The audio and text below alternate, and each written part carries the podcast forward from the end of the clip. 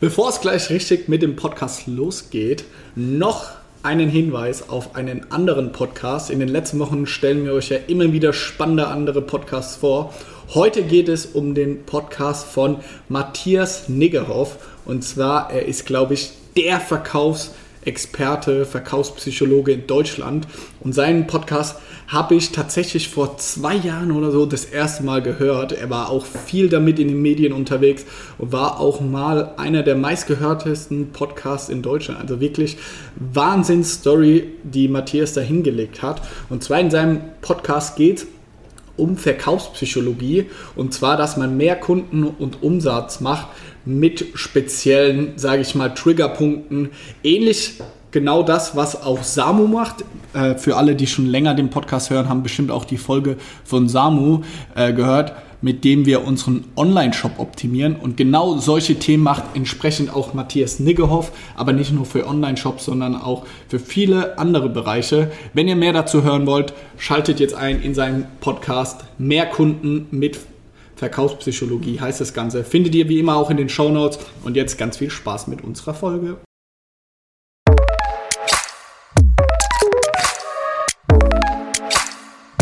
Willkommen zum Soxalding Podcast, ob Amazon FBA oder Shopify. Wir liefern dir ehrliche und transparente Insights zum Thema E-Commerce mit Romy, Johannes oder noch besser mit richtig geilen Interviewgästen. Let's go! Ja, willkommen. Eben noch randaliert, jetzt schon im Podcast. ja, willkommen Männer. Schön, dass ihr hier aus Mainz extra hergekommen seid. Ja, sehr cool. Freuen uns auch. Äh, schön, mal wieder eine andere Stadt zu sehen. Vielen Dank für die Einladung. Absolut. Ihr seid ja eine unfassbare Erfolgsgeschichte und vor allem auch eine absolut geile Brand. Und deswegen will ich mich auch hier vorab bedanken. Ihr habt Produkte mitgebracht. Äh, ich freue mich auf jeden Fall drauf, im Anschluss sie dann nochmal genau anzuschauen und zu beobachten. Es ist ja schon Wahnsinn, dass ihr so einen Erfolg habt und dann noch was Gutes. Create an Impact. Es steht auf deinem Pulli. Wie ist die Geschichte aus eurer Perspektive entstanden? Ja, genau. Ähm, ich bin äh, Benny, bin der Gründer von Gutback. Äh, wir äh, haben das Unternehmen gegründet mit einem alten Schulfreund von mir. 2015, ähm, 2016 haben wir uns auf den, auf den Weg gemacht. Ähm, ja, im Prinzip damals zwei, zwei Kumpels hatten vorher in anderen Berufen gearbeitet, logischerweise. Ich war Kameramann, habe dann eine Agentur gehabt zusammen mit meinem Onkel und mein Mitgründer Roman ähm, war Grafikdesigner und ähm, ja, wir waren äh, ja, einfach eine, Zeit lang in unseren Berufen unterwegs gewesen und waren dann, glaube ich, beide ein bisschen so einer, irgendwie einer Sinnkrise und hatten irgendwie Bock auf was, äh, auf was anderes und auch darauf, was äh, zu machen mit, ähm, ja, mit, einem, mit einem Impact äh, und mit einer, mit einer nachhaltigen Idee. Ähm, und ähm, sind beide seit Kindesbeinen ähm, verwurzelt gewesen mit dem Meer. Ähm, der, der Roman durch Surfen und ich durch Segeln mit meinem Vater. Ähm, und so ist uns, äh, ist uns äh, ja, relativ früh bewusst geworden, was in unseren Meeren los ist und äh, haben dann gedacht, okay, lass uns doch irgendwie verbinden und äh, damit was machen. Und ähm, die ursprüngliche Idee ist auf einer langen Autofahrt entstanden in die Alpen, äh, wo wir ähm, über, über Verschiedenstes gesprochen haben, über das Leben äh, und ähm, ja, wo es vielleicht noch so hingehen könnte. Und ähm, das ist dann damals äh, der Prozess äh, so in Gang gekommen, äh, zu sagen, wir, wir gründen vielleicht irgendwie was. Ähm, es war jetzt nicht so, dass wir im Auto gesessen haben und gesagt haben, okay, alles klar, äh, es werden Rucksäcke und es äh, wird aus Meeresplastik sein, sondern es war eher so ähm, die grundsätzliche Idee, vielleicht irgendwie was äh, zusammen und, äh, und äh, loszulegen. Da muss ich mal ganz plump und blöd fragen. Ihr macht ja Rucksäcke aus recyceltem Meeresplastik. Seid ihr auch krass intrinsisch motiviert, ähm, ich sag mal, nachhaltig zu sein, bio zu sein? Weil die Frage stellen Felix und ich uns aktuell. Wir als, wir beide Gründer, wir sind intrinsisch motiviert, sind so, Opportunist ist, glaube ich, zu böse gesagt, aber ich bin jetzt nicht der größte Nachhaltigkeitsfan. Wir essen dahin viel Bio, aber ich achte jetzt nicht bei allem, was ich mache, auf die Nachhaltigkeit. Nichtsdestotrotz haben unsere Produkte inzwischen alle Bio-Siegel, Bio-Baumwolle, GOTS-Zertifikate, alles drum und dran.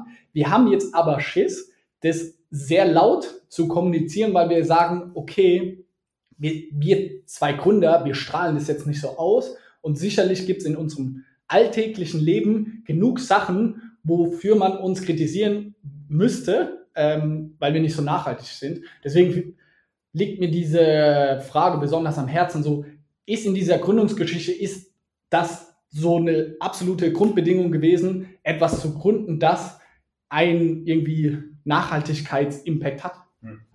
Ähm, ich glaube also, ja, auf jeden Fall. Es war bei uns im Speziellen halt das, das Thema Meer und das Thema Meer aus Plastik. Ähm, ich glaube jetzt, ähm, jetzt auf deine Stories, ich glaube ja, keiner ist perfekt. Wenn ihr den Ansatz habt jetzt für euer Business, ist es mit Sicherheit ein wichtiger Weg. Ich würde es vielleicht so beantworten, ich bin schon immer Unternehmer. Ähm, und ähm, mir liegt es aber unheimlich am Herzen, auch was zu machen, was unserem Planeten zugutekommt. Ähm, und ich glaube, es ist einfach so die Entscheidung, ähm, ja, die man hat, diese, dieses Leben und äh, das berufliche Leben, was ja einen sehr, sehr großen Teil äh, ausmacht ähm, von, von der Zeit, die wir hier ähm, sind und in der wir, wir handeln. Ähm, das für was Sinnvolles zu benutzen, ähm, das ist einfach unheimlich wichtig und ich glaube, das ist uns äh, mit Gutback gelungen, das zu vereinen, ähm, zu sagen, okay, wir, wir wollen unternehmerisch und, und äh, wollen Unternehmen aufbauen, aber wir wollen dieses Unternehmen auch dazu benutzen, was, ähm, was Gutes für unseren Planeten zu tun und das ist das, was uns antreibt. Von dieser Idee, die entstanden ist in einer sehr guten Autofahrt, wie ich es von außen wahrnehme, zu der erste Rucksack ging online im eigenen Online-Shop. Wie ist da die Reise vorangeschritten? Ja, das war ähm, eine, eine krasse und ähm, super spannende Zeit. Ähm, wie gesagt, ja, Ende 2015, 2016 haben wir dann äh, das gegründet als GPR zunächst und ähm, sind dann los. Ähm, ich meine, klar, ähm, wie gesagt, äh, beide eher so im Bereich Medien unterwegs gewesen. Also das keine, keine Ahnung von, von Rucksäcken, keine Ahnung von Meeresplastik, keine Ahnung, wie holt man Meeresplastik aus dem Meer und so weiter. Ähm, es war ähm, dann erstmal wirklich halt viel übers Netzwerk, also zu gucken, wie äh, kriegt man Kontakt zu Leuten, die das halt eben wissen, die einem helfen können, ähm, Produzenten zu finden, ähm, Recyclingunternehmen zu finden. Und es hat dann äh, zweieinhalb Jahre gedauert.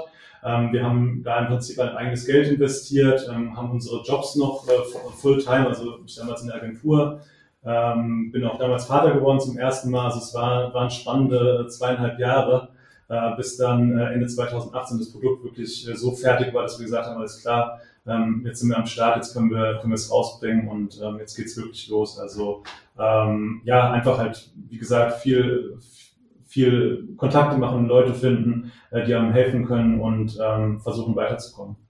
Und wie holt man jetzt Plastik aus dem Meer und macht es zu Rucksäcken? Genau, wir ähm, haben heute jetzt ein, ein, Netzwerk von Fischern in Indonesien, ähm, 1500 Fischer, die dort Plastik aus dem Meer holen. Ähm, das heißt, sie fahren raus ähm, und haben ähm, einfach durch ihre Tätigkeit da ähm, äh, Plastik in ihren Netzen und anstatt dass sie es wieder zurückschmeißen, bringen sie es mit an Land, mhm. ähm, wo wir Strukturen geschaffen haben, sogenannte Community Points, wo sie das abgeben können. Ähm, dafür werden sie entlohnt. Ähm, wir haben dann äh, nicht nur das PET, was wir dann für unsere Rucksäcke benutzen können, sondern wir haben ähm, eine total ja, homogene Zusammensetzung von verschiedensten Plastiktypen, von verschiedenen Mülltypen. Ja, also es ist alles dabei. Ähm, und ähm, ich glaube, ein wichtiger Ansatz ist, dass wir sagen, wir nehmen eben nicht nur dieses PET, der Rest interessiert uns nicht, sondern dass wir einfach einen ganz holistischen Ansatz haben. Das heißt, dass wir versuchen, alle Plastiksorten zusammen mit Partnern in äh, passende Recyclingketten reinzubringen. Ähm, und ähm, dass wir auch versuchen, dieses System und, und, und dieses Setup dort ähm, möglichst autark äh, zu gestalten. Das heißt also, dass sich das auch durch das Recycling der anderen, ähm, äh, durch, der, durch das Recycling der anderen äh, Plastiksorten auch trägt, sodass wir es halt besser skalieren können, in andere Regionen mhm. gehen, ähm, in andere ähm, asiatische Länder, aber auch global.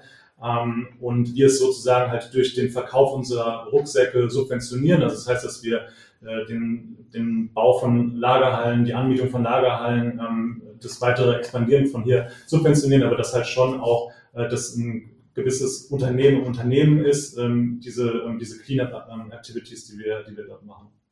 Wie ist denn so ein Faktor von so einem recycelten Plastik zu normalem Plastik? Also sprechen wir hier, normaler Rucksack würde, wir machen es nur Faktor. Also ich würde sagen, so ein Rucksack kostet in der Produktion 15 Euro, kostet dann einer aus recyceltem Plastik 30 Euro. Einfach nur so ein Gefühl zu haben, ist das, das hört sich ja crazy aufwendig an. Und auch die Supply Chain dahin zu entwickeln und so weit zu kommen, das stelle ich mir sehr, sehr auch kostenintensiv vor. Ja, auf jeden Fall. Also ich würde, äh, würde jetzt bei deinem Beispiel, glaube ich, es ist super schwer, weil ich glaube, es ist so unterschiedlich, was du für ähm, Rohmaterialien einsetzen kannst, um Rucksack zu, äh, zu nehmen und nicht. Ähm, ich glaube, ähm, ja, das, was wir machen, auf jeden Fall ähm, wesentlich aufwendiger ist, ähm, das alles da hinten, hinten dran ähm, zu finanzieren. Aber ich glaube, im letzten Endes sind wir dann doch auch gar nicht so unfassbar weit äh, von anderen nachhaltig produzierten äh, Rucksäcken entfernt. Eben durch diesen Fakt, den ich eben gesagt habe, dass wir mhm. Ähm, wirklich diese Cleanup-Aktivitäten möglichst auch auf einen eigenen Beinen zu, zu halten und zu stellen. Ähm, aber ähm, klar, das, das, was wir machen, ist, äh, ist einfach viel komplexer. Wir brauchen natürlich mehr Personal, um das abbilden zu können. Ähm, also ähm, klar, dementsprechend auch ein Kostenfaktor. Mhm. Jetzt mal blöd gefragt, gab es mal irgendwann so in den letzten zwei Jahren dann auf eurer Seite so einen Plastikengpass? Also ich stelle mir so vor, ihr wächst riesig. Ähm, so wie es jetzt klingt, ist es eine unglaublich aufwendige Sache, so diese euer Netzwerk an Fischern, hast du jetzt gesagt, irgendwie aufzubauen dass ihr da genug Plastik irgendwie in, aus Indonesien bekommt nach Deutschland in Rucksäcke. Gleichzeitig wächst ihr als Brand mega. Ihr seid ja unglaublich abhängig eigentlich von dem Netzwerk, was ihr dann in Indonesien habt. Ähm, also wir leben es so, dass wir das eigentlich relativ schnell nachskalieren können, ähm, einfach dadurch, dass ähm, ja die Bereitschaft äh, vor Ort einfach groß ist, da auch sich zu involvieren. Ähm, natürlich, wir, wir, müssen gucken, die Strukturen müssen natürlich auf, aufgebaut werden, aber wir versuchen, ähm, das habe ich eben auch gesagt, dass wir versuchen, das ja auch autark von dem weiter zu skalieren, jetzt nicht nur in, in Anlehnung äh, zu, zu, unserer Brand, sondern halt auch darüber hinaus. Ja. Ähm, und ähm, dementsprechend ähm, hatten wir jetzt einen, einen richtigen Engpass in, in, der Situation jetzt nicht. Es gab jetzt gerade im letzten Jahr natürlich mhm. Situationen, wo sich äh, gewisse Landstriche dann irgendwie verbarrikadiert haben äh, und mhm. dann die Logistikwege gestört sind. Das gibt es schon immer, aber wir hatten jetzt bisher ähm, eher ähm, ja, andere Hürden beim Skalieren, also jetzt sei es halt irgendwie Warenvorfinanzierung und so, Sachen, was ihr auch kennt. Ja. Äh, so, also, ähm, aber ähm, das, ähm, ja, diese, diese Operations oder das, das ähm, unser System, ähm, das lässt sich, ähm, lässt sich bis dato ganz gut weiter skalieren. Aber auch ähm, unsere Kunden äh, mussten in den letzten Jahren oder gerade im Wachstum oftmals sehr, sehr lange einfach auf ihre Produkte warten. Also wir waren, glaube ich, das ganze erste Jahr more or less nur im Pre-Sale unterwegs und so krank. Ähm, haben da auch oftmals nicht unbedingt die Ziele oder die kommunizierten Auslieferungsdaten irgendwie getroffen. Und dann waren dann statt sechs Wochen im Presale, hat es dann vielleicht mal neun Wochen gedauert oder so. Wie haben die Kunden reagiert? Waren die abgefuckt oder sind die so, oh, ich will den unbedingt? Ja, doch schon. Also interessanterweise ähm, sind die damit super cool umgegangen auch. Und also wir, natürlich mussten wir auch erstmal lernen, wie man dann irgendwelche Flows aufsetzt und ähm, die auch mit den nötigen Informationen irgendwie ähm, am Laufenden hält, was dann irgendwie ähm, am Anfang noch nicht so ganz so gut geklappt hat, logischerweise. Aber so, so liefen wahrscheinlich immer irgendwie Engpässe auch, wenn man das so sagen kann, dass dann die Kunden halt eben länger warten mussten. Merkt ihr so diesen Hype zur Nachhaltigkeit enorm? Also ist das ein wichtiger Treiber bei euch, wo ihr auch merkt, so, ich weiß nicht, inwiefern man das merkt, aber vielleicht in den Facebook-Ads, so wie die Klickraten und auch so die Resonanz der Leute ist, dass dieses Thema von Jahr zu Jahr wirklich größer wird? Ja, ich, ich glaube, ich, ich sehe es immer so ein bisschen, ähm, also zum einen ja, klar, auf jeden Fall. Ähm, irgendwo schon. Ich ähm, habe jetzt gerade nur, weil ich jetzt gerade gestern auch ein, äh, ein im Clubhouse-Talk, äh, was sich ja wahrscheinlich auch im Moment sehr beschäftigt, ähm, irgendwie äh, auch äh, gehört, ja, wo halt schon, ähm, glaube ich, auch Sichtweisen gibt, dass es halt gemessen am Gesamtmarkt und, und ähm, so, ich glaube, jetzt so in unserer Bubble und natürlich in unserer Zielgruppe, ganz klar, natürlich, auf jeden Fall. Also ähm, wird es, ähm, wird es, ähm, oder ist es, äh, ist es da und es ist ähm, auch super, dass es so ist und auch jetzt, ähm, ich glaube auch, dass wir ähm, extrem erleben, was ähm, auch einfach mega ist, dass ähm, gerade die jüngeren Generationen sich schon viel früher mit diesen Themen auseinandersetzen, was einem einfach krass Mut gibt ja, und, und, und Hoffnung. Also im Prinzip, ja, ich würde würd so Ja beantworten, ähm, aber nur jetzt gerade, wie gesagt, gestern basierend auf dieser, auf dieser schon immer so, ja, okay, ähm, vielleicht ist es halt auch wirklich nur so diese, diese eigene unsere eigene kleine äh, Bubble, wie das so, äh, wie das, das den Gesamt, was den Gesamtmarkt betrifft, aber immer noch ein wohl relativ kleines Phänomen ist wenn das äh, zumindest, was da gestern besprochen äh, wurde, richtig ist. Aber weiß ich, Martin, wie du es äh, siehst, also ich, äh, mit den Ads vor allem. Ja, aber ich finde es, also wo man es halt ziemlich stark sieht, würde ich sagen, ist gerade so auch äh, im Influencer-Marketing. Ähm, also ich glaube, hätte man vor drei Jahren da gab es dann vielleicht zwei, drei große ähm, Influencer, die über Sustainability oder generell so ein bisschen Aktivismus und in die Richtung irgendwie influenced haben. Und jetzt inzwischen ist da ja eine ganze Branche irgendwie entstanden. Also es gibt jetzt ja, also gefühlt jeder Influencer schreibt sich jetzt ja irgendwie auch Sustainability irgendwie mhm. auf die Fahne. Und also es ist ja auch cool so, dass äh, ähm, viele jetzt ihre Reichweiten irgendwie sinnvoll nutzen. Aber man merkt das schon auch, dass sich da ähm, Gagengefüge, wenn ja. so sagen ja. darf, dass sich das doch auch schon deutlich verändert. Jetzt mit mhm. immer mehr nachhaltigen Brands, die jetzt in den Markt kommen.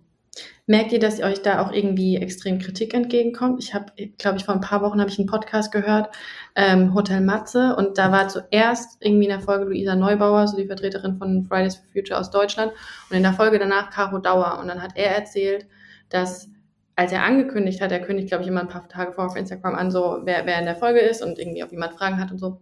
Da hat er ähm, irgendwie Luisa Neubauer angekündigt und er hat so verdammt viel Kritik bekommen und so viel Hate-Kommentare, obwohl sie ja irgendwie eigentlich was sehr Positives macht und einen sehr positiven Beitrag leistet und hat es dann halt in dem Interview mit Caro Dauer erwähnt, die halt vor allem irgendwie so für Luxusmarken steht und viel, viel mehr Geld natürlich auch irgendwie einnimmt als eine Luisa Neubauer. Und er hat gemeint, da kamen nur positive Kommentare, wie toll es ist, dass er sie im Podcast hat und so. Und das schon irgendwie so ein bisschen als leise Kritik auch irgendwie da so ein bisschen geäußert und gemeint hat, es ist verrückt, wie viel in, diesem Nach in dieser Nachhaltigkeitsbranche bei Leuten, die was Gutes tun wollen, eigentlich wie viel Kritik da dann doch entgegenkommt. Ja, ich glaube schon, ähm, dass, dass es richtig ist, dass, dass man als nachhaltige Brand irgendwie nochmal gesondert äh, unter, einer, unter einer anderen Lupe irgendwie steht, ähm, als das, äh, was ja wirklich auch irgendwie paradox ist, ja, wo mhm. dann wiederum Marken, die halt gar nicht in dieser Wahrnehmung so drin sind, ähm, ähm, ja, ich will jetzt nicht sagen, weitermachen wie bisher, aber irgendwie ist ja so. diese, also. diese, diese, diese Wahrnehmung nicht so haben. Ich glaube schon, dass es richtig ist und ich glaube auch, ähm, dass man ähm, ja irgendwo da ein Maß auch irgendwie finden muss, auch so für selbst. Ich meine, wir sind auch extrem perfektionistisch, versuchen das einfach ähm, jetzt uns an jeder äh, möglichen Ecke irgendwie weiter äh, äh, zu, verbessern. Das heißt aber, ähm, darf halt, glaube ich, nicht heißen, dass man es gar nicht mehr irgendwie versucht hat, irgendwie solche Dinge halt auf die Beine zu stellen und, und versuchen halt irgendwie was zu verändern, weil ähm, das ist, ist, ist auch nicht die Lösung und ähm, jetzt auch äh, wir haben es auch letztens gehört, wo ähm, dann auch jetzt nicht ein Shitstorm gab, aber wo irgendwie eine, eine nachhaltige Influencerin ähm, sich irgendwie Ofenkartoffeln gemacht hat und das Blech war nur halb voll und dann gab es dann irgendwie dann, äh, Kommentare, dass, ähm, ähm, dass man, dass es ja Verschwendung ist, wenn das Blech nicht ganz voll ist. Ich meine, also das ist jetzt, ähm, jetzt eine, ähm, ein Beispiel, mhm. aber ähm, es geht so ein bisschen in die Richtung, was ja. du auch gesagt hast. Ich glaube, ja, man steht da irgendwie unter, unter einer besonderen Beobachtung, dessen sind wir uns bewusst und es ist auch gut so, dass es gechallenged wird. Aber ähm, klar, halt irgendwie alles in, in, im Maß und im Rahmen. Ja.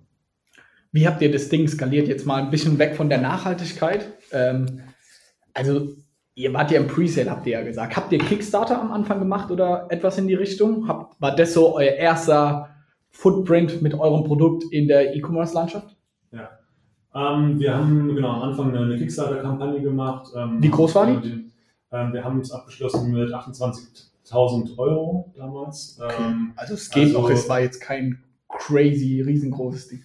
Ja, genau. Also, also kein Hate, so ja, 28.000 ja. Euro würde ich auch gerne haben, aber. Ja, genau. Ähm, und ähm, ja, war damals, ähm, ich habe es ja eben angedeutet, wir kamen äh, damals, äh, ja, Roman und ich, so aus dieser äh, wirklich krass entbehrungsreichen Zeit, so halb auf, also nicht halb auf dem Zahnfleisch, sondern mehr äh, drüber über das Zahnfleisch ungefähr. Ähm, und ähm, hatten dann das Produkt in den Händen und gedacht, okay, alles klar, jetzt müssen wir es ja eigentlich auch irgendwie launchen und äh, sind dann halt irgendwie los, halt auch jetzt keine irgendwie große Erfahrung gehabt, okay, wir setzen jetzt eine erfolgreiche Kickstarter-Kampagne auf, ist ja auch so ein bisschen eine Wissenschaft für sich, ja, wie wir dann Krass. im Nachhinein äh, herausgefunden haben, haben dann halt irgendwie äh, schnell halt irgendwie eine Landingpage gebaut, ähm, haben, äh, haben Ads geschaltet, haben irgendwie eine E-Mail-Liste ähm, aufgebaut und sind dann so irgendwie dann da reingeflogen ähm, und ähm, ja, waren damals dann irgendwie ähm, ganz zufrieden und ähm, ja, sind dann ähm, äh, ja, danach dann irgendwie in, in, in, äh, erstmal einen Wix-Shop dann aufgesetzt.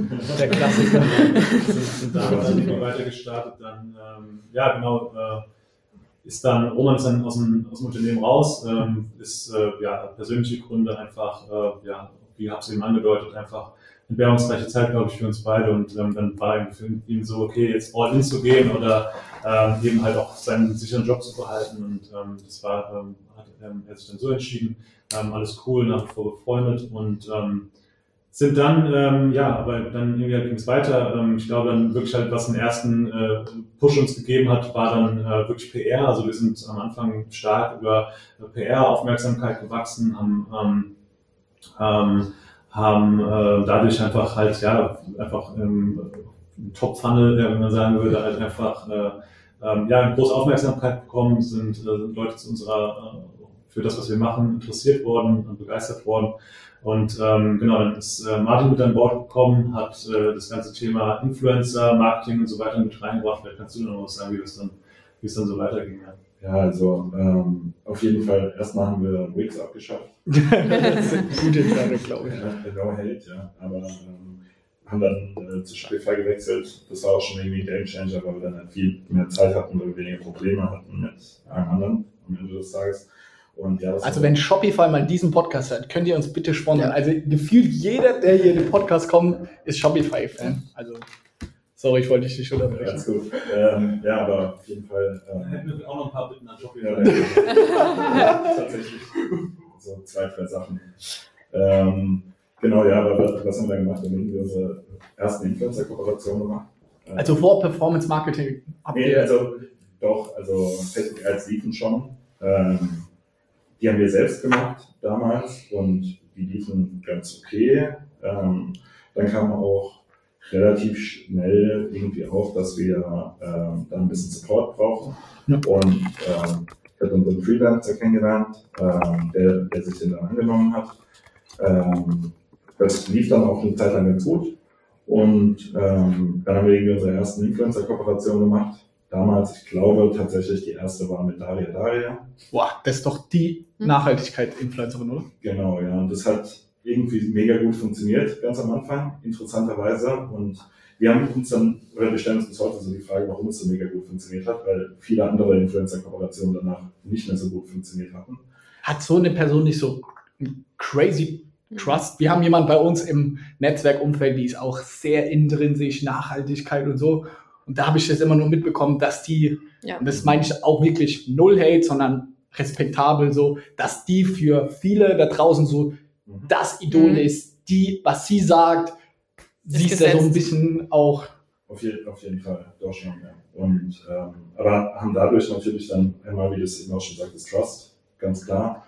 Ähm, aber auch ähm, Sales irgendwie spürbar mehr Aufmerksamkeit, Traffic auf der Seite und so. Ähm, und dann äh, haben wir natürlich gemerkt, ja, okay, dann lass doch mal irgendwie noch ein paar mehr Influencer irgendwie ausprobieren und so. Und dann irgendwie auch gelernt, dass das Zusammenspiel irgendwie aus Performance Marketing und Influencer für uns irgendwie ganz gut funktioniert. Also, ähm, wie macht ihr das konkret? Dann so mit Pixel Sharing oder dass ihr die Zielgruppen habt und dann auf deren Zielgruppe ihr irgendwie die Ads schaltet? Haben wir auch schon probiert. Ähm, Aber war nicht so? Äh, doch schon. also ähm, ich kann jetzt nur in der Nachhaltigkeitsbubble ja. sozusagen davon äh, berichten und ähm, tatsächlich Influencer zu finden, die einem die Möglichkeit geben, das zu Gar machen, ähm, ist relativ schwierig. Ähm, ich weiß nicht, wie es in anderen Branchen ist, weil das hört man mhm. immer wieder. Ja. Ähm, haben dann natürlich, äh, wie ihr ja wahrscheinlich auch, alles Mögliche versucht, also sprich äh, Content Creator, Content oder ähm, ja, Testimonial Content, dann den Pixel teilweise auch mal benutzt. Ja. Ähm, genau, und haben es dann so skaliert. Ja. Wie war das nach der Kickstarter-Kampagne? Ihr hattet die Produkte gar nicht wirklich hier, weil oft ist es ja so, nach einer Kickstarter-Kampagne macht man schon, bevor die Produktion irgendwie abgeschlossen ist. Ihr habt dann die Produkte nachgeliefert und hattet ihr quasi ein Loch zwischen Kickstarter-Kampagne Ende und Start Online-Shop und richtiges Marketing reingehen? Weil da habe ich auch viel bei befreundeten Gründern mitbekommen, dass erstmal so diese ganzen Probleme vom Kickstarter so behoben bekommen, dass die Produkte richtig ankommen, so die ganzen Operations-Thema, die ganzen Kundenanfragen und so? Oder konntet ihr direkt reinstarten, auch in Marketing und war das dann eher für euch so ein Proof of Concept, okay, Kickstarter hat geil funktioniert, wenn wir das jetzt noch mehr mit Ads machen und irgendwie mit einem Online-Shop, dann kann das Ding richtig knallen. Hm. Ähm, also wir sind tatsächlich ähm, da ins Risiko schon vorab gegangen. Also wir haben die Produktion schon gestartet, weil ähm, ich habe, wir haben es ja vorhin kurz die Supply Chain so kurz überflogen ähm, das auch einfach relativ lange dauert, äh, bis, bis so ein Produkt fertig ist. Ähm, Wie lange dauert es ungefähr? Ähm, ja, so vier, fünf Monate. Wow. Das ist schon, also ja, ja, vier Monate, je nachdem, wie es läuft. Also so, ähm, ungefähr. Ähm, und ähm, dementsprechend ist, also ist, war die Produktion schon angelaufen. Mhm. Ähm, sind also da ähm, ja, ein Stück weit ins Risiko gegangen, wobei man schon sagen musste, muss und das äh, vielleicht auch nochmal auf die Frage zurück. Ähm, wie gesagt, wir haben 2015, 2016 damit angefangen. Das war zum, zum Zeitpunkt, wo das Thema Meeresplastik, äh, Meeresverschmutzung ähm, noch weit weg davon äh, war, bei dem, wie es jetzt heute in der öffentlichen Wahrnehmung ist. Ähm, und als wir dann zwei, zwei, Ende 2018 mit dem Produkt fertig waren, da, da kam das so auf und mhm. wir haben dann, okay, wir haben die, die Lösung oder einen Lösungsansatz für dieses, äh, für dieses Thema. Das hat uns zum einen auch also auf die Frage zum Skalieren zurück, das hat uns natürlich auch extrem geholfen, dass wir ähm, ja einfach vom Timing her ähm, hätte es einfach nicht besser dann sein können, ja, dass, es, dass es dann so die öffentliche Wahrnehmung gerückt ist. Ähm, und ähm, was war die andere Frage? Ähm, Ob es ein Loch nach dem Kickstarter ah, genau, gab. Ja, genau. Dementsprechend, genau. Äh, deshalb, deshalb, hatten wir dann auch das Zutrauen zu sagen, okay, wir, ähm, wir, produzieren, äh, wir produzieren das vor. Ähm, und ähm, sind dann, haben dann dort nicht alles abverkauft. Also wir haben in der Kickstarter-Kampagne nicht alle Rucksäcke abverkauft, hatten dementsprechend noch ein bisschen Stock, haben dann auch so in der Nacht- und Nebel-Aktion mhm. mehr oder weniger diesen, diesen Wix-Shop äh, gestartet haben dann irgendwie ähm, selbst Ads ähm, gebaut. Ich meine, wir hatten es damals dann vom Skillset ganz gut und irgendwie Grafikdesigner. Ich bin ähm, ursprünglich Kameramann, also konnten auch ähm, einfach so für Marketing, Marketingmaterialien, äh, Creatives mhm. und so weiter sorgen und sind dann damit erstmal gestartet und ähm, genau dann auch eigentlich für, ja, denke ich, ganz erfolgreich. Also wir sind äh, von da an ähm, auch schon super schnell gewachsen, dann bis zu einem Punkt, wo wir dann halt irgendwie auch angefangen haben mit ähm, Influencern und so weiter. Bis dahin hatten wir schon ähm, eine richtig ordentliche Wachstumskurve. Ja. Und auch in der, in der Wachstumskurve war es oftmals so, dass man, äh, man bestellt ja dann so und so viele Units, mhm. wovon man ausgeht, dass sie eventuell dann nicht erreichen könnten. Aber das, das hat nie gepasst. Mhm. Also ähm, das ging dann doch viel schneller als erwartet. Wie ist es? Ähm, jetzt habt ihr 15 Produkte ungefähr. Ihr habt, würde ich mal ungefähr so schätzen, was ich gesehen habe bei euch im Shop. Ihr habt mit einem Rucksack gestartet. Seid ihr dann direkt danach, habt ihr gemerkt, okay, gut, ähm, da ist Nachfrage da, seid in die Produktentwicklung gegangen und habt, ich glaube, es sind noch weitere ja, Taschen, Rucksäcke, alles so Accessoires, Reisaccessoires, ne?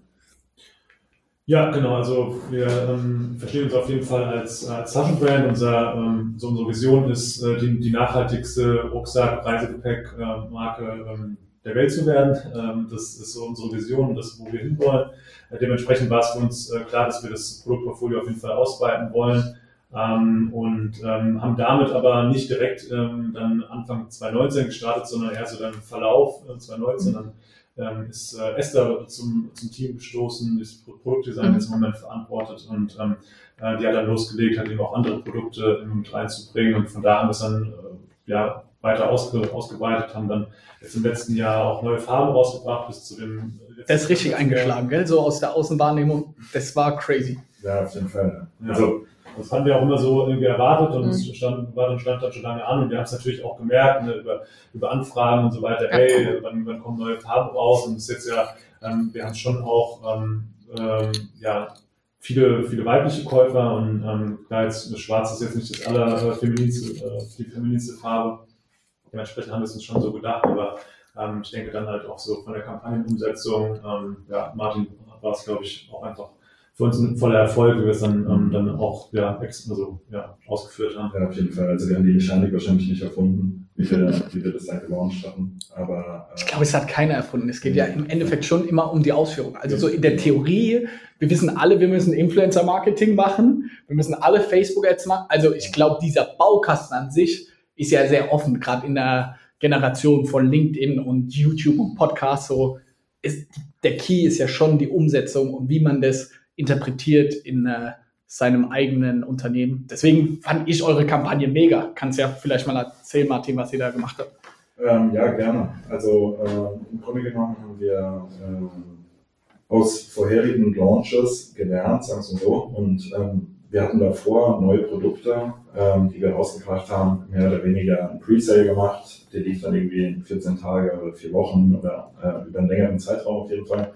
Und ähm, wie das nochmal ist in der Kommunikation, etwas über einen längeren Zeitraum zu kommunizieren, ja, irgendwann ist es langweilig oder ja, das dümpelt dann irgendwie so ein bisschen so vor sich hin auch. Das haben wir dann irgendwie dann verstanden gehabt oder geglaubt auch verstanden zu haben und haben uns dann überlegt, naja, wir wollen die irgendwie an einem Tag ähm, launchen und ähm, ein Presale machen, der geht nur einen Tag. Und ähm, dann äh, haben wir uns überlegt, wie wir das machen und rechts und links natürlich auch so ein bisschen Inspiration geholt und äh, uns kam dann irgendwie die Idee, dass wir ähm, quasi nur mit einem Passwort den Zugang ähm, an diesem einen Tag machen. Haben dann, ich glaube, 14 Tage vorher ähm, dieses Passwort, also man musste sich anmelden, quasi um das Passwort zu bekommen. E-Mail-Adresse, ne? Genau, mit der E-Mail-Adresse äh, gespreadet. Das haben wir mit Influencern gemacht, was super stark funktioniert hat und ähm, eben mit äh, Performance äh, oder mit unseren Performance-Kanälen und haben dann eine ganz gute Liste an äh, Anmeldungen, die dieses Passwort eben bezogen haben, ähm, ja, gesammelt, kann man sagen. Und dann haben wir am Sonntag ähm, die Farben quasi gelauncht. Ähm, habt ihr in der Kommunikation schon gesagt, welche Farben dann rauskommen oder habt ihr einmal nur gesagt, es ja. kommen Farben? Okay. Ja, also die Influencer hatten tatsächlich auch schon die Produkte, die, die Produkte und die Geil. Samples in Farben. Habt ihr auch alle zusammen gelauncht, alle Farben? Genau, alle, alle zusammen, genau. Der ähm, Presale lief dann quasi nur von Sonntagmorgen zu 10 bis abends und war dann wieder offline, aber tatsächlich war es schon nach, ich glaube, ich meine zwei Stunden more or less eigentlich alles ausverkauft. Und dann habt ihr Party gemacht? Dann haben wir äh, tatsächlich in der Woche danach ähm, in, ja, zu Corona-Umständen eine kleine Party gemacht. Also wir haben, äh, haben das schon gefeiert, weil es äh, für uns auf jeden Fall ähm, ja, der erfolgreichste Tag äh, äh, bisher war. Ähm, und ähm, ja, natürlich halt auch, äh, wir das dann auch direkt irgendwie einsetzen konnten, um ähm, ja, eine neue Lagerhalle anzugehen. Geil. War, äh, ja, für uns dann irgendwie, ja, auf jeden Fall irgendwie ein cooler Moment, ja. Und super schön auch zu sehen, wie, also, ähm, ja, wie, wie, äh, wie Goldberg in der Wahrnehmung einfach, also, ähm, man macht ja bei so einem, ich nenne das jetzt mal Hype Drop ja. in irgendeiner Weise, da will man ja nur teilhaben, wenn es irgendwie was Besonderes ist für einen. Und ähm, vorher hat man für mich das Verständnis, kann Goldberg sowas überhaupt auslösen? Also, ähm, man sieht ja super viele Marken, die das dann irgendwie machen und, ähm, keine Ahnung, jetzt mal wie Adidas und Jeezys und wie auch immer, ja. also dieses Verlangen irgendwie zu erzeugen. Und ähm, das hat dann irgendwie so gezeigt, so, hey, keine Ahnung, irgendwie, die Leute sitzen wirklich da morgens um 10 Uhr, der Traffic ist hochgeschossen wie verrückt so und stellen Krank. sich einen Wecker halt dafür irgendwie. Und ähm, ja, es war schon super schön, das hat man zu sehen. Ja. Vor allem bei so einem Produkt, das 149 Euro kostet, das ja. jetzt auch als Startup, also unser Customer Lifetime Value, was so ein Kunde bei uns ausgibt, ist um die 50 Euro. Also unsere Kunden, die bei uns, wir haben nicht viele Kunden, die mal Lifetime bei uns 150 Euro ausgeben. Also das ist ja jetzt nicht mal ein Produkt, das du mal eben so mitnimmst. Und ich würde mal auch sagen, auf mich selbst bezogen, als Mann vor allem Rucksäcke hasse vielleicht zwei, maximal drei irgendwie daheim im Schrank. Es ist jetzt nicht so, dass ich alle zwei, drei Monate mir mal einen neuen Rucksack kaufe. Deswegen ist es ja umso beeindruckender, so was ihr da wirklich veranstaltet habt und was ihr da ausgelöst habt, das finde ich. Und dann noch, was ja noch geiler ist, mit einem Nachhaltigkeitsaspekt, äh, das finde ich sehr geil. Könnt ihr was zu den Zahlen sagen? Wie groß seid ihr denn inzwischen? Wie viel Umsatz in etwa äh, habt ihr denn im Jahr 2020 gemacht, um mal ein Gefühl zu, dafür zu bekommen, was für eine Wahnsinns-Erfolgsstory das ist? Ähm, also ich muss leider immer bohren. Kon konkrete Umsatzzahlen, ähm, ja, würde ich jetzt ungern kommunizieren. Ähm, wir können auf jeden Fall sagen, also, dass wir uns das letzte, letzte Jahr mehr als vervierfacht haben. Ähm, also über 5 Millionen Umsatz? Ähm, sagen wir mal, wir sind nicht, sind nicht weit weg. Also du okay. liegst, äh, schon, also ja. Okay. ja, also. Alles klar. Also um die etwas mehr, ja. Wie viele Leute seid ihr bei euch im Team? sind insgesamt äh, ein bisschen über 50. Wow. 53, aber das mit allen, also ähm, ich würde sagen, so Kernteam würde ich sagen 38. Wie sind die bei euch aufgestellt? Ihr macht Logistik selber, du hast es eben schon anklingen lassen, mit eigener Lagerhalle. Wie ist euer Team strukturiert? Nein, Lagerhalle, ich gemeint Lagerhalle in Indonesien. Ah, okay. Genau.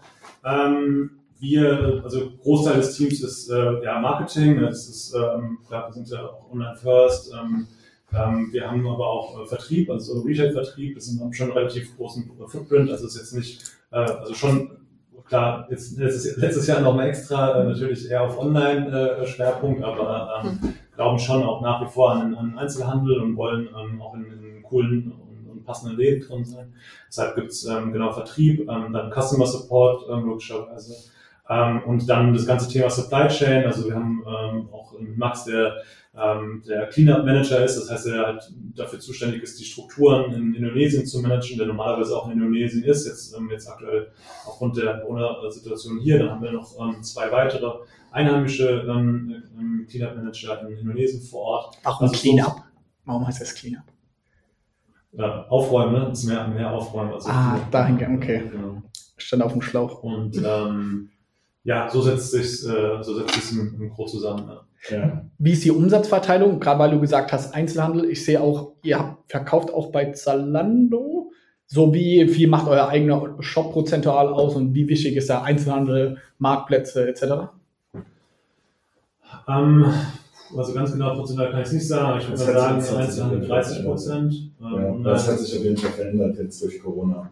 Ja, also ähm, ich denke mal, vor Corona war es vielleicht 50-50 teilweise sogar. Ja, ich glaube, es, ich glaube, es ist jetzt schwer, was Verlässliches zu sagen, weil es, es war so, ähm, und es ist ja auch jetzt, gibt jetzt noch keine so wirklich historischen Werte sozusagen jetzt davor. Ja. Wir haben, ähm, äh, genau, also Domi, unsere Sales Managerin, hat, ähm, hat angefangen Ende 2019, ähm, hat dann, ähm, ja, Januar, Februar irgendwie Gas gegeben, dann hast du natürlich so ein bisschen auch einen Aufholeffekt irgendwie, der natürlich dann irgendwie reinkommt.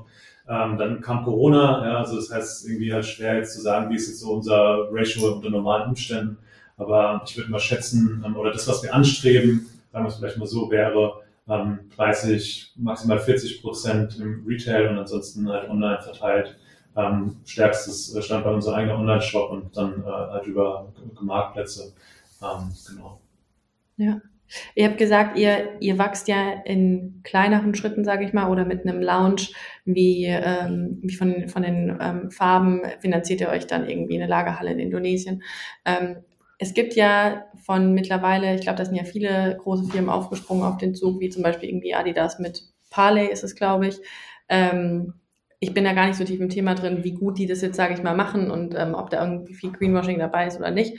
Aber ähm, macht das manchmal ein bisschen neidisch, wenn man dann irgendwie sehen kann, so ein Adidas, wie, was die marketingtechnisch zum Beispiel irgendwie so auf die Beine stellen können. Gibt es da irgendwas, wo ihr sagt, boah, das würden wir auch einfach gerne irgendwie genauso machen oder dafür wächst man aber irgendwie halt so langsam oder die finanziellen Mittel sind nicht da, weil man halt nicht irgendwie so eine Riesenmaschine wie jetzt irgendwie Adidas ist? Nee, also eigentlich nicht. Ähm, ich würde sagen, es, äh, wir sind jetzt an dem, an dem Punkt, wo wir jetzt gerade sind, extrem happy. Ich glaube, wir stehen im Moment auf äh, wirklich krass soliden Füßen. Ähm, wir haben letztes äh, extrem erfolgreiches Jahr gehabt. Jetzt ähm, dieses Jahr läuft es jetzt für uns auch bisher gut an. Ich meine, natürlich klar, es wäre, glaube ich, jetzt für uns und auch, auch gerade für unsere Produkte besser, wenn wir wieder reisen könnten und mhm. die Leute mehr draußen unterwegs sind, wenn sie mit dem Fahrrad zur Arbeit fahren. Ähm, da haben wir auch jetzt so zwischen den Jahren jetzt irgendwie auch so gesessen und gedacht, eigentlich krass, dass wir jetzt letztes Jahr so ein äh, unglaublich mhm. erfolgreiches Jahr hatten und das zeigt uns auch, dass die Leute halt in unsere Mission und in unsere Vision halt glauben und das, was, was wir, dass die, ja, trotz dessen, dass sie wahrscheinlich im Moment weniger Rucksäcke brauchen, ähm, uns unsere, ja, unsere Werte und das, was wir vorhaben, irgendwie unterstützen. Das ist auf jeden Fall extrem cool zu sehen. Ähm, und ähm, ich glaube schon, dass wir tatsächlich ähm, jetzt aus dem eigenen Cashflow ähm, die Möglichkeit haben, die Themen äh, umzusetzen, äh, die wir, die wir machen wollen. Und das ist Hammer. halt auch was, ähm, ja, jetzt halt einfach so zu sehen, irgendwie, okay, das, was wir jetzt in, in den letzten Jahren ähm, jetzt irgendwie reingegeben haben, jetzt halt sagen zu können, okay, wir haben jetzt genug ähm, Cashflow, um eine, eine, Maschine zu kaufen, die wir brauchen äh, in, in, Indonesien, um halt äh, effizienter Plastik recyceln zu mhm. können. Mhm.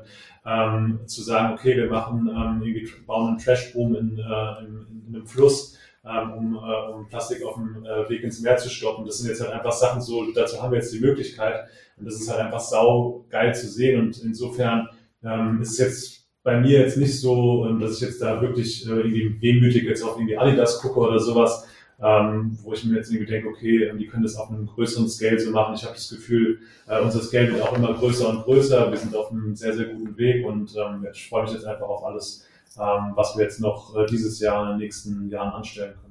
Merkt ihr so ein Parley-Release? Also Parley ist quasi die Eigenmarke oder kleine Submarke oder Bereich von Adidas, wo es ja genau eigentlich um das Thema geht. Ich glaube, die sind stark fokussiert auf Schuhe oder ich als Sneaker-Fan kriege vor allem die Schuhe mit. Und da gab es jetzt in den letzten ein, zwei Jahren auch so ein paar Modelle, die crazy durch die Decke gegangen sind. Merkt ihr da irgendwas, wenn da so ein Adidas einen neuen Schuh release oder irgendwie das so die Wahrnehmung oder gibt es so Phasen, wo es in der Presse auf einmal dann mhm. wieder Meeresplastik ist oder Fridays for Future und dann merkt ihr, okay, ey, die Themen sind gerade wieder aktiver, weil aktuell aus meiner Wahrnehmung ist wieder so dieses Nachhaltigkeitsthema aufgrund von Corona so ein bisschen wieder jetzt zweite, dritte Position in den Medien. So, es gibt gerade mit Corona Wichtigeres. Deswegen ist es ja umso respektabler, wie crazy erwachsen, gerade was du gesagt hast.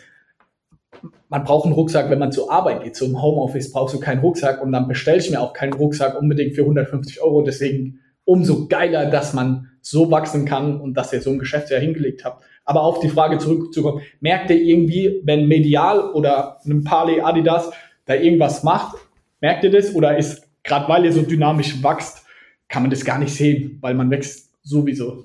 Also ich glaube, was man schon immer sagen kann, ist, ähm, wo wir es schon auf jeden Fall merken. Also es gibt jetzt eine, eine, ganze Reihe auch Fernsehberichte auch über uns und das, was wir machen und die werden von Zeit zu Zeit mal wieder irgendwie ähm, verwendet und recycelt und dann auf einmal ja. haben wir dann irgendwie so einen Zweig irgendwie im Shop und ich sage, okay, was ist los? Und dann schreibt dann irgendwie, weiß ich, dann SBR, irgendwie eine, eine Freundin von meiner Mutter, hat mir letztens irgendwie was gesehen, ah, okay, alles klar, wird der Beitrag wieder äh, verwendet. Also das gibt's, ähm, aber ich glaube jetzt nicht, dass, dass, äh, also, dass wir das, also wir können es auf gar keinen Fall identifizieren, würde ich jetzt sagen. So, also ähm, dass, äh, wenn da irgendwie was passiert, äh, aber was man auf jeden Fall sagen kann, ist, dass äh, Adidas dadurch, äh, dass sie Parley generell gemacht haben, schon also krass Pionierarbeit geleistet haben und ähm, schon noch eine Menge äh, ähm, ja, Aufklärungsarbeit und ja, Meeresverschmutzung äh, generell halt geleistet haben. Vor allem, weil die halt so eine große Brand sind, die das Marketinggeld haben und die da halt schon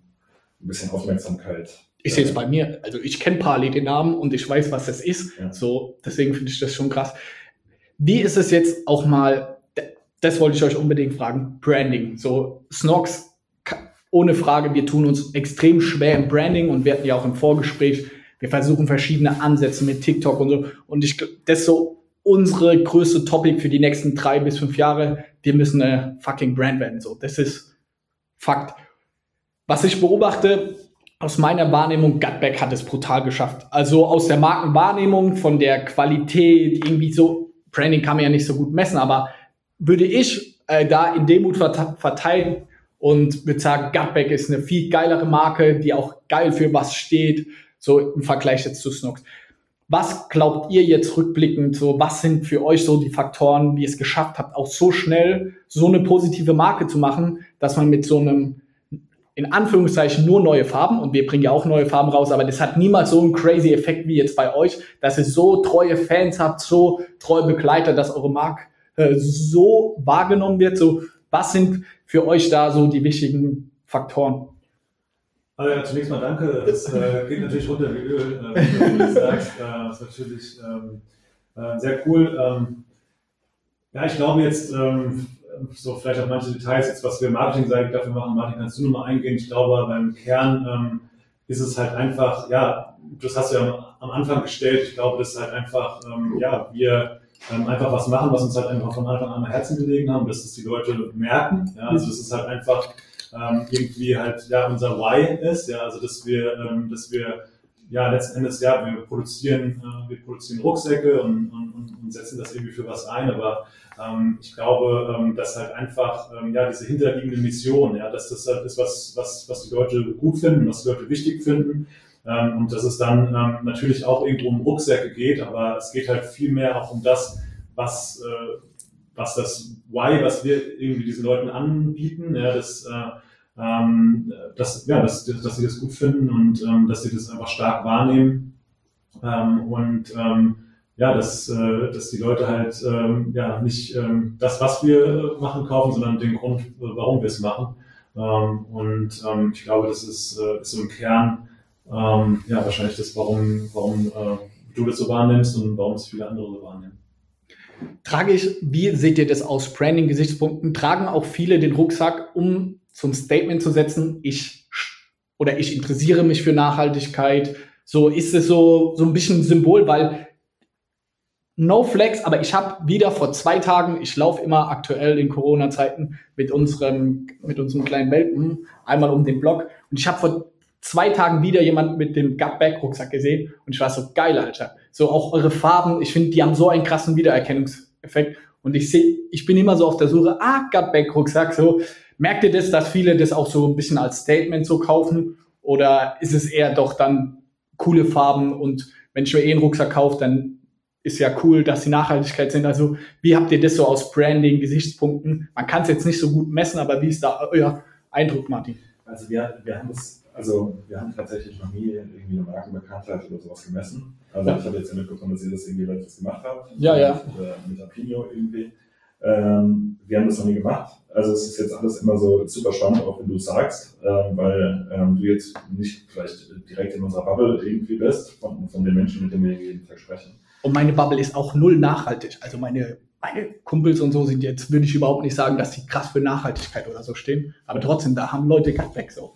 So krass. Das, deswegen ist es super cool zu hören. Ähm, ich würde all das, was der Benny gesagt hat, auch so bestätigen, dass es eigentlich viel mehr aus dem Ei heraus irgendwie auch entstanden ist und ähm, wir es gar nicht wirklich unbedingt so in die Richtung gepusht haben. Was wir dann aber irgendwie gelernt haben mit der Zeit auch, ist, ähm, dass äh, so ein Rucksack schon irgendwie auch ein nachhaltiges Statussymbol irgendwie sein kann. Und dass man schon so den Effekt so ein bisschen sieht, ähm, zwei Motorradfahrer, die sich kreuzen, die grüßen sich.